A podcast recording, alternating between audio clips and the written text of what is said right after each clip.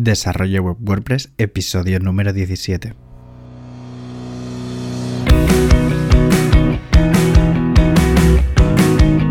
Muy buenos días a todo el mundo y bienvenidos una vez más a Desarrollo Web WordPress, el programa, el podcast en el que hablamos de plugins, temas, frameworks y de la actualidad de este CMS. Compartiré trucos, buenas prácticas y todo lo que necesitas para desarrollar tu negocio online. Hoy vamos a hablar del neuromarketing pero antes de empezar, adrianpajares.com, agencia de desarrollo web y marketing online. ¿Te has parado a pensar qué es lo que realmente nos conduce a las personas a realizar una determinada compra? ¿O cómo actúa en tu cerebro a lo largo de todo el proceso, antes de decidir si vas o no a comprar algo? Hablemos de neuromarketing, pero vayamos por partes. Para empezar, ¿qué es el neuromarketing? En líneas generales, podríamos decir que es la fusión del marketing y la neurociencia.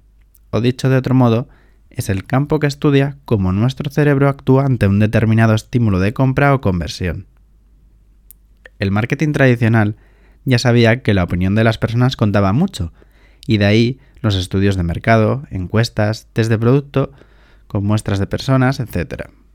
Sin embargo, la fiabilidad de estos datos fluctuaba dependiendo de si este tipo de cuestionarios estaban bien planteados, si la muestra de personas era relativamente amplia o del tipo de producto a textear, ya que no es lo mismo dar una opinión personal de cafeteras que de preservativos, por ejemplo. El caso es que los datos obtenidos no podían ser considerados ni mucho menos fiables al 100%. Por su parte, el neuromarketing se basa en el uso de tecnologías avanzadas y los resultados son más objetivos, ya que miden las reacciones de las personas ante determinados estímulos y mediante los aparatos se observan las áreas del cerebro que se activan en el proceso de compra. El flujo sanguíneo, si se eriza el vello o no, si se dilatan las pupilas. Es decir, analiza la conducta cognitiva, sensorial y motora, por lo que es más difícil mentir. ¿Cómo podemos aplicar el neuromarketing al mundo online?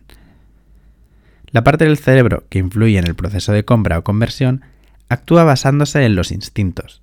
Es la parte más primitiva del cerebro y así es como percibe las cosas. Primero, percibe las amenazas y el dolor fácilmente.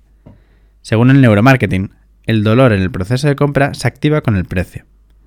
Por tanto, debemos tener ese factor en cuenta a la hora de presentar los precios en nuestra tienda online.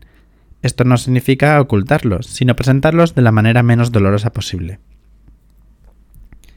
Por ejemplo, usa sinónimos de la palabra de precio, compra o euros podemos tirar de frases más amistosas como llévame a casa.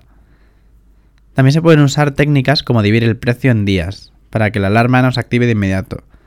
Por menos de un euro al día, seguro que lo habéis visto en alguna ocasión. Dar diferentes opciones de pago, para que el cerebro pueda escanear cuál le parece menos dolorosa. Segundo, reconoce solo lo que es tangible, concreto y medible. El cerebro escanea aquello que le es familiar, reconocible y medible. No entiende términos abstractos como a qué huelen las nubes. El cerebro prefiere que le especifiquemos a qué huelen, que se lo asociemos con un olor conocido y que le expliquemos qué beneficios le reporta ese olor. Por tanto, seamos más concretos a la hora de contar los beneficios de un producto y dejémonos de abstracciones. Tercero, entiende de emociones y no de ofertas. La parte del cerebro que toma las decisiones de a la hora de comprar es emocional, así que hay que apelar a los sentimientos. No se trata de palabras claves del mundo online. Igualmente tenemos que conseguir llegar a ese corazón que todos tenemos, incluso a la hora de pensar en el SEO de nuestros posts, ya que al final somos seres humanos y tenemos que ser cercanos. 4. Responde mejor a las imágenes, es más visual responde a los estímulos visuales mucho más rápido que a las palabras. Es más, según el neuromarketing, las palabras se asocian a otras partes de nuestro cerebro que no influyen directamente en el proceso de compra o conversión. Introduce imágenes y vídeos en tu sitio web. Y si puedes, que tengan carga emocional. Eso será mejor. Revisa tu sitio web y piensa si solo echando un vistazo a tus imágenes se resume todo aquello que eres o que pretendes transmitir.